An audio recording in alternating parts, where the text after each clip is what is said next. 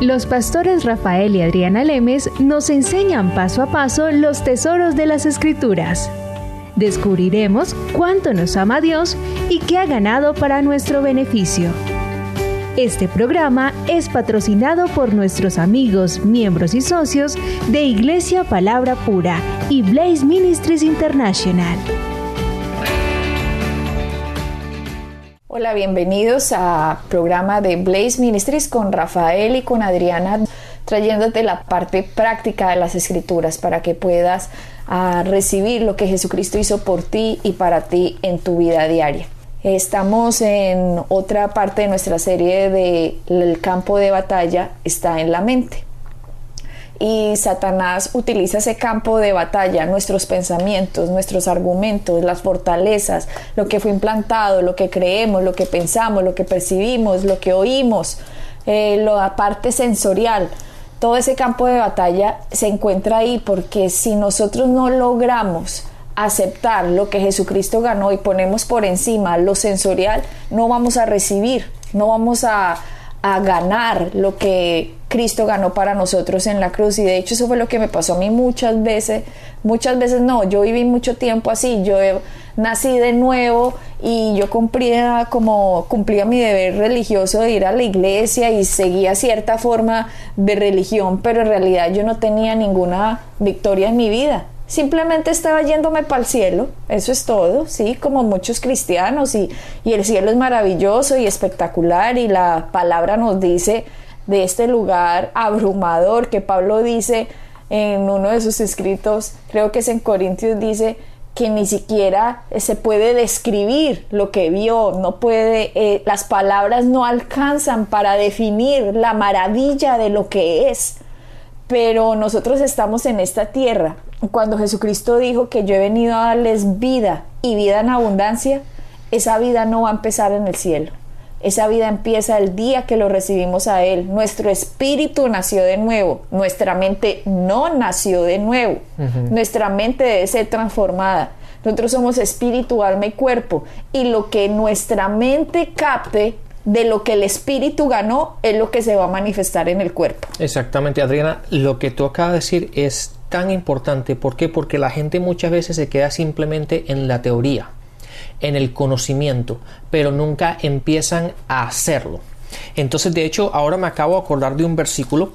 Está en Hechos, en el versículo 1, Hechos 1.1. Dice, um, Teófilo. Teófilo, sí. Teófilo. Um, en mi primer libro te relaté todo lo que Jesús comenzó a hacer y enseñar. Date cuenta que no solamente el enseñar, pero empezó a hacer y a enseñar. Mucha gente se queda simplemente en el aprender, en, el, en, el, en la teoría, simplemente en lo que leen, pero nunca llegan a la práctica. Y como tú acabas de decir, esa vida en abundancia empieza en la tierra pero empieza, no solamente empieza una vez que recibimos el conocimiento, pero una vez que tenemos ese conocimiento, tenemos que ponerlo en práctica, tenemos que hacerlo. Y es así como empezamos a vivir en la abundancia, en abundancia en todos los aspectos y empezamos a vivir en esa bendición. Pero la gran cantidad de gente se queda simplemente en que sí, algún día todo va a ser maravilloso en el cielo y el cielo es magnífico y el cielo esto y el cielo lo otro, pero la vida en abundancia, la vida que Dios quiere que empecemos a vivir en esta tierra, la tenemos que hacer y de la única manera como la hacemos es poniendo en práctica aquello que aprendemos. Y aunque hemos utilizado Romanos 12.2, una de las frases más eh, que controversiales o más, no controversiales, sino más profundas que Pablo le escribió a la gente que había en Roma, estas personas nacidas de nuevo que se encontraban en, la, en Roma, les dijo, renueven su mente. Y también en la iglesia de Éfeso, una también una iglesia muy grande, de hecho Timoteo era pastor de la iglesia de Éfeso. Eh, esta iglesia que también tenía muchísima gente que había aceptado a Jesucristo como Señor y Salvador, le dice en Éfeso 4, Efesios, perdón, Efesios 4, 22 escribe, Pablo, en cuanto a la pasada manera de vivir, despójense del viejo hombre que está viciado conforme a deseos engañosos y renovaos en el espíritu de vuestra mente. Otra vez, Rafael. Vuelve a decir, con otras palabras, lo mismo que le dijo a Roma. Lo mismo va y dice en Éfeso, lo mismo dice en Gálatas, lo mismo va y le dice a los filipenses. O sea, el mismo mensaje iba desde que él salió a decir, miren, Cristo fue a la cruz para pagar nuestros pecados. Ahora él, esto tiene una cantidad de beneficios que Dios ahora nos vea justos, que Dios ahora nos vea santos, que Dios ahora nos vea puros, no por nuestras obras, sino por la obra de lo que Cristo ganó. Pero ahora usted que ya recibió a Cristo, Usted no solo se va para el cielo, usted tiene que renovar su mente, tiene que despojarse de lo que pensaba, de los argumentos con los que llega usted y ahora tiene que implantar noblemente, mansamente lo que la palabra de Dios dice en su mente, para que comprueba, para que viva la vida de abundancia que Cristo ganó, para que compruebe la sanidad, para que compruebe la prosperidad, para que compruebe la paz, para que compruebe este sentido de que de, propósito en la tierra que usted tiene. Sí, date cuenta, Adriana, que también en Filipenses, sé que vamos a leer este pasaje, pero en, el, en Filipenses 4, en el versículo 9 dice, no dejen de poner en práctica todo lo que han aprendido y recibido de mí. Entonces, como te dije, 4, Filipenses 4, versículo 9, dice, no dejen de poner en práctica. ¿Qué implica eso? Que mucha gente simplemente oye, date cuenta que dice, no dejen de poner en práctica aquello que aprendieron y recibieron. Mucha gente recibe, pero dejan de ponerlo en práctica, dejan de hacer lo que han aprendido. Y ahí es donde la gran, la gran mayoría de la gente falla, que no, esto no es simplemente teoría, teoría, teoría y aprender y, y tener el conocimiento, pero el conocimiento que tenemos lo tenemos que poner en práctica, tenemos que ejecutarlo. Sí, porque Rafael, mientras uno esté lleno de los pensamientos equivocados, va a vivir miserablemente por más salvo que sea va a ser miserable. Y no solo es miserable, sino que hace miserable a otros, porque una persona amargada le amarga la vida a cualquiera. Pero cuando nosotros empezamos a cambiar, a, a transformar, a poner en práctica lo que Jesucristo ganó, que empecemos a pensar sus pensamientos, que empecemos a quitar lo que nosotros creíamos por lo que es la verdad. Y de hecho en ese mismo Filipenses Filipenses, vámonos a Filipenses 4.8 que lo llegamos a tomar, a tocar en una de, de nuestras enseñanzas, creo que hace dos programas. En Filipenses 4.8, estoy, estoy leyendo otra versión, pero dice, y ahora Amados hermanos, una cosa más para terminar. Date cuenta que ha dado una explicación, dice una cosa más y con esto termino. Concéntrese cuando las palabras más importantes muchas veces lo que uno va a decir al final. Y ahora Pablo les está diciendo, está enseñando la carta de Filipenses que es magnífica. Y después al final, en el, en el capítulo 4 dice, y una cosa más, y los quiero dejar con esto. Hermanos, una cosa más para terminar. Concéntrense en todo lo que es verdadero, todo lo que es honorable, todo lo que es justo, todo lo que es puro, todo lo que es bello, todo lo que es admirable. Piensen en estas cosas, piensen en cosas excelentes y dignas de alabanza. Y ahora va el versículo 9 que fue el que leí antes. No dejen de poner en práctica todo lo que aprendieron y recibieron de mí, todo lo que oyeron de mis labios y vieron que hice entonces el Dios de paz estará con ustedes. Ahí es Rafael donde dice, pongan en práctica qué. Acabo de decirles, piensen en lo verdadero. Mira con lo que empieza él a escribir eso. Por lo tanto, hermanos, todo lo que es verdadero, como quien dice, hay una cantidad de cosas que es una mano de mentiras. Y si usted medita en la mentira, lo que le va a producir es miedo, ansiedad y temores. Eso es lo que produce que usted medite en lo que ve, en lo que oye, en lo que siente y en lo que le dijeron. Eso produce eso, miedos, temores y ansiedades. Pero cuando la palabra dice, por lo demás hermanos, todo lo que es verdadero, todo lo honesto, todo lo justo, todo lo puro, todo lo amable, todo lo que es de buen nombre, si hay virtud alguna, si hay algo digno de alabanza, en esto pensar. Pensar. Hay mucha gente, Adriana, que dice, pero es que yo no puedo controlar aquello que yo pienso, sino porque me vienen todos estos pensamientos, me vienen todas estas ideas, me vienen todas estas, todas estas cosas. Pero date cuenta que la palabra dice, en esto pensar dándonos a entender que yo puedo controlar y cada uno de nosotros podemos controlar lo que pensamos. Entonces cuando la gente dice, no, pero es que eh, me vienen estos pensamientos y me la paso pensando en esto porque, porque no puedo dejar de pensar en ello. Es una mentira. Lo que, lo, lo que pasa es que uno se tiene que acostumbrar a controlar lo que uno piensa. Y uno tiene que ser, uh, tiene que dedicarse a ello. Es algo que tenemos que ser disciplin uh, disciplinarnos en lo que tenemos que pensar. Y si la palabra dice en esto pensar, significa que yo puedo controlar en lo que yo voy a pensar. A ver, expliquémoslo prácticamente. Eh, la hace por ahí dos programas, tú dijiste una frase que es espectacular, que la dijo alguien. Dice, usted no puede evitar que los pájaros hagan no, que los pájaros... Ah, no, usted no puede evitar que los pájaros vuelen sobre su cabeza, pero sí que hagan un nido ahí. Eso sí lo puedo evitar. Eso sí lo puedo evitar. Entonces, usted va a decir, pero es que yo a veces pienso cosas terribles. Usted no sabe lo que se me viene al pensamiento. Muy sencillo. Les voy a dar una, una táctica.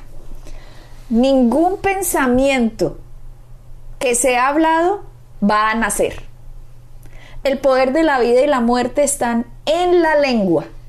Lo que Satanás está buscando con los pensamientos es que usted se preocupe, tenga miedos, tenga ansiedades, tenga temores. Pero si usted no los habla, esos pensamientos se quedan sin nacer en su vida. La forma en como usted toma el pensamiento es hablándolo. Cuando usted piensa, ¿qué voy a hacer? Los acreedores me van a quitar todo, eh, esta enfermedad me va a matar, ¿qué voy a hacer? ¿Qué voy a hacer en el futuro? ¿Cómo voy a pagar esto? ¿Cómo voy a hacer aquello? Em, etcétera. Yo qué voy a saber usted qué pueda estar pensando.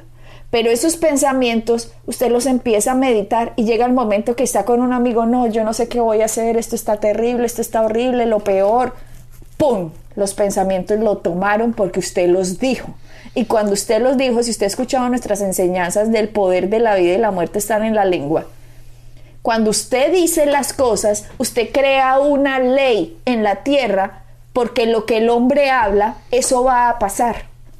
Entonces, si usted está mal utilizando esa ley, no es culpa de Dios que usted no le haga caso a que cuando Él dice, no estén ansiosos por nada.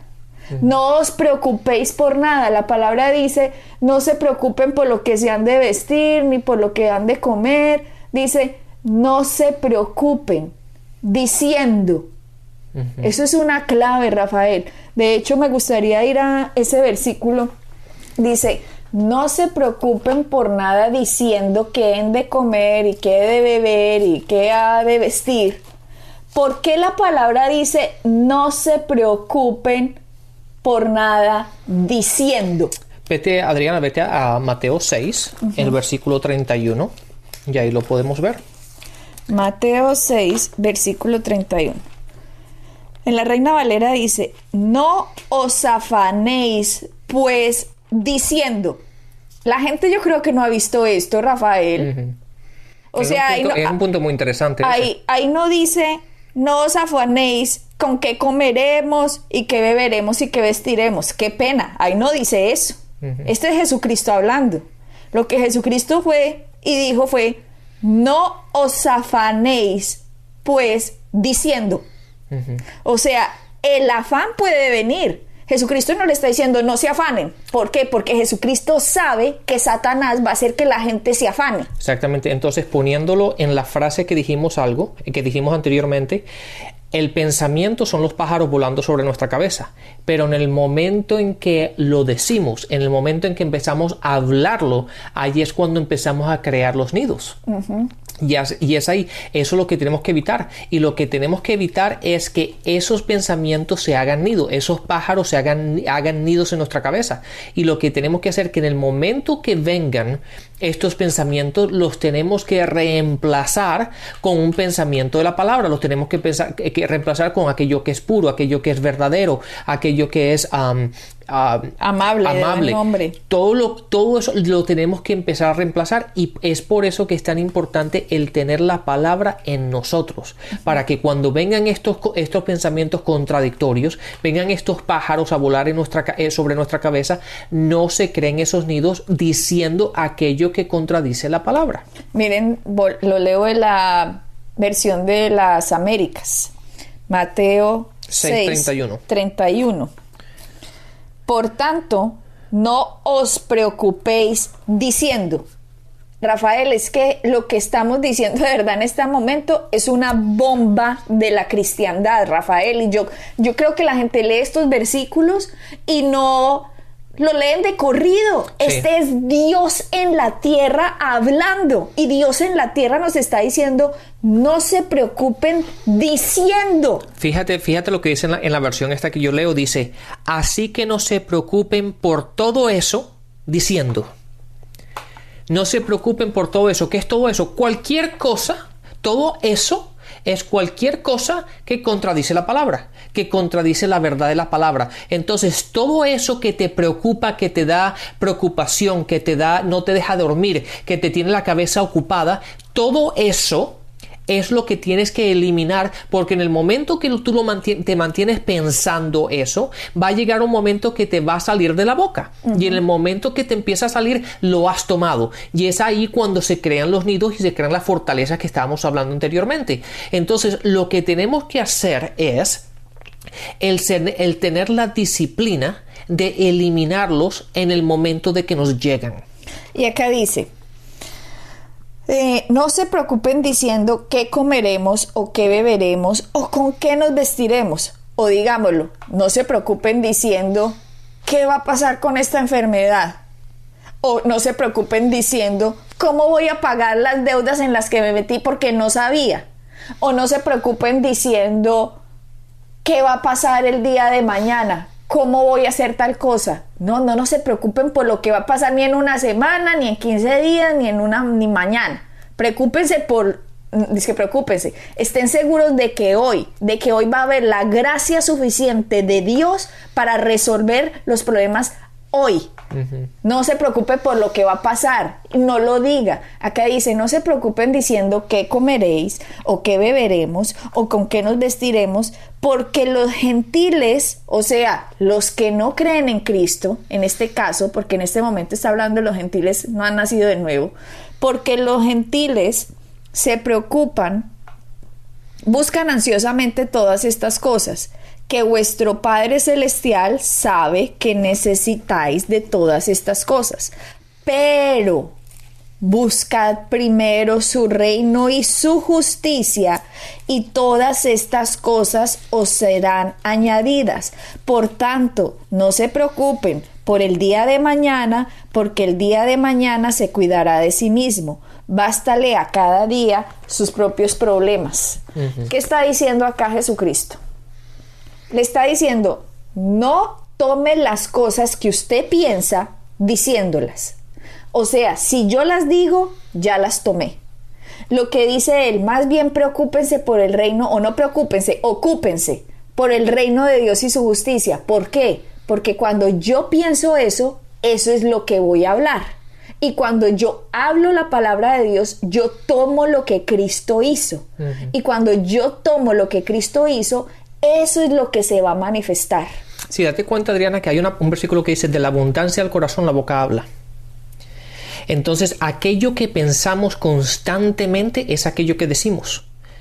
Una persona, cuando tú, tú puedes estar al lado de una persona cinco minutos y sabes exactamente qué tiene en su corazón por las cosas que dice.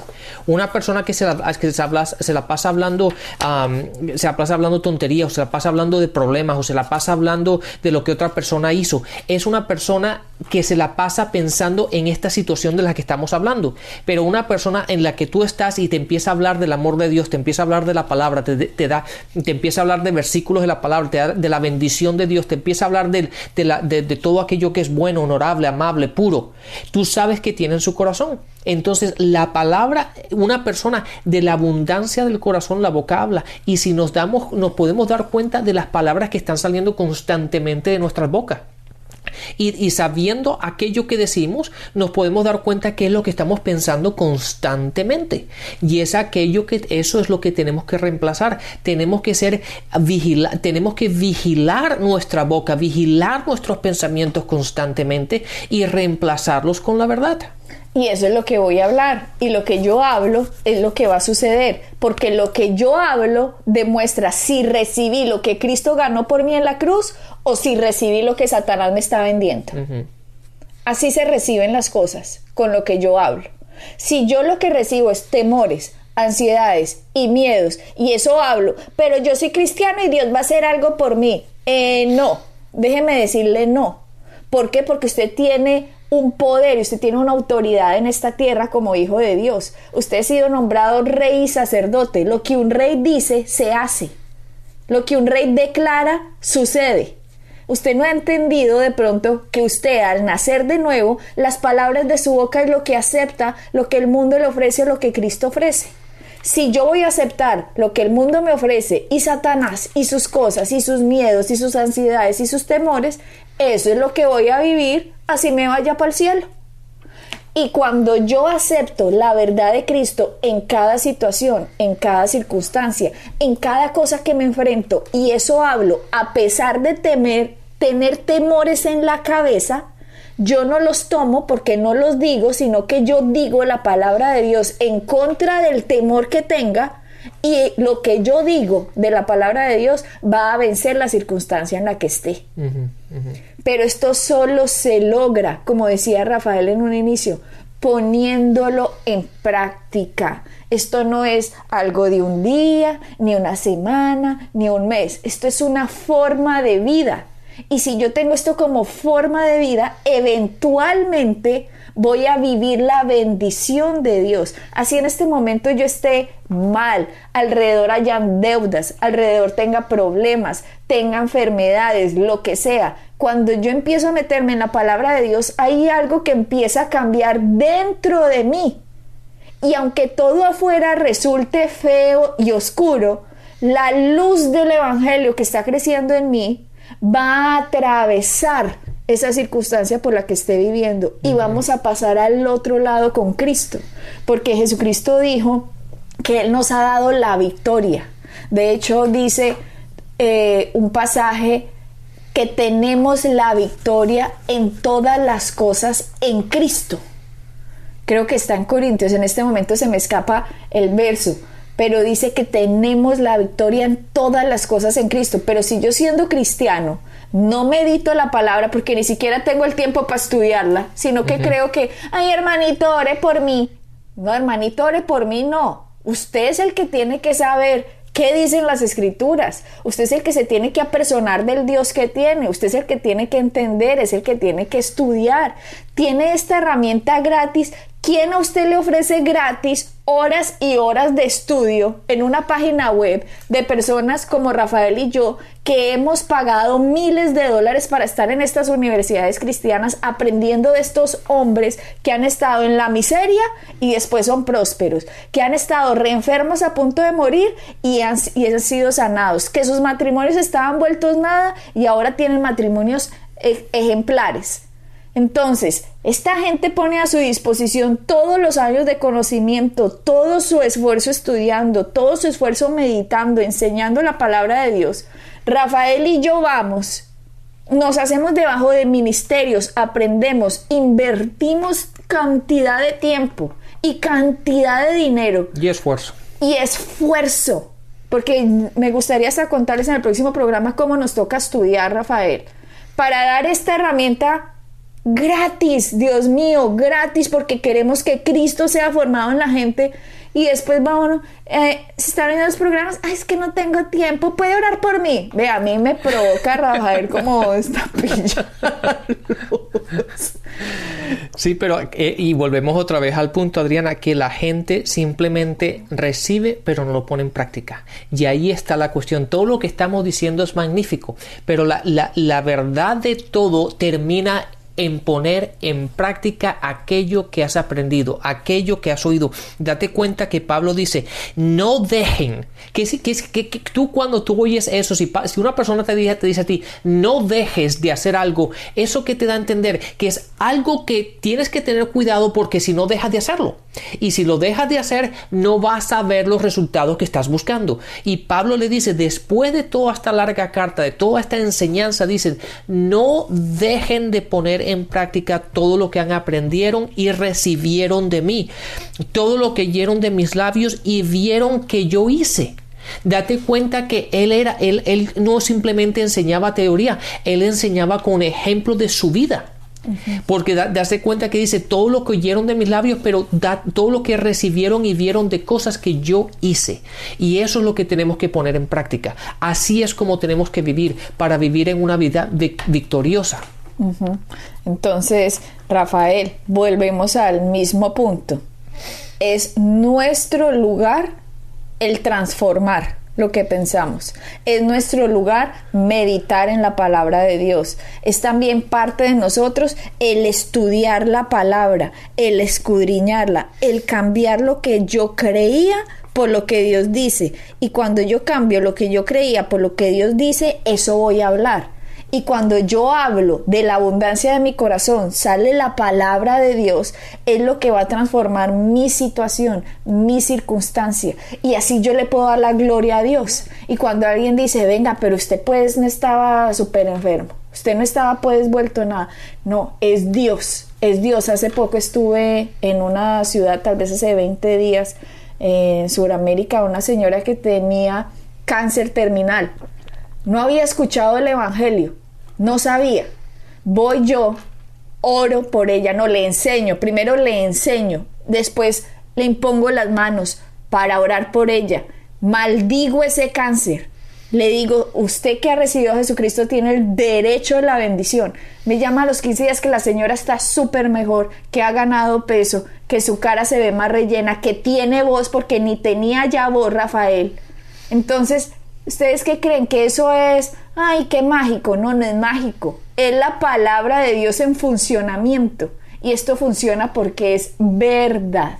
Así que sigamos en nuestro próximo programa aprendiendo más sobre estas verdades del Evangelio, qué es transformar la mente, cómo hablar la palabra de Dios y descubrir en nuestra vida, en esta tierra, que tenemos la bendición de Dios. Y eso lo hacemos recibiéndolo y poniéndolo en práctica. Bendiciones y hasta la próxima. Bendiciones. Pueden bajar nuestras enseñanzas en www.iglesiapalabracura.com y visitarnos en nuestra sede en la calle 21326.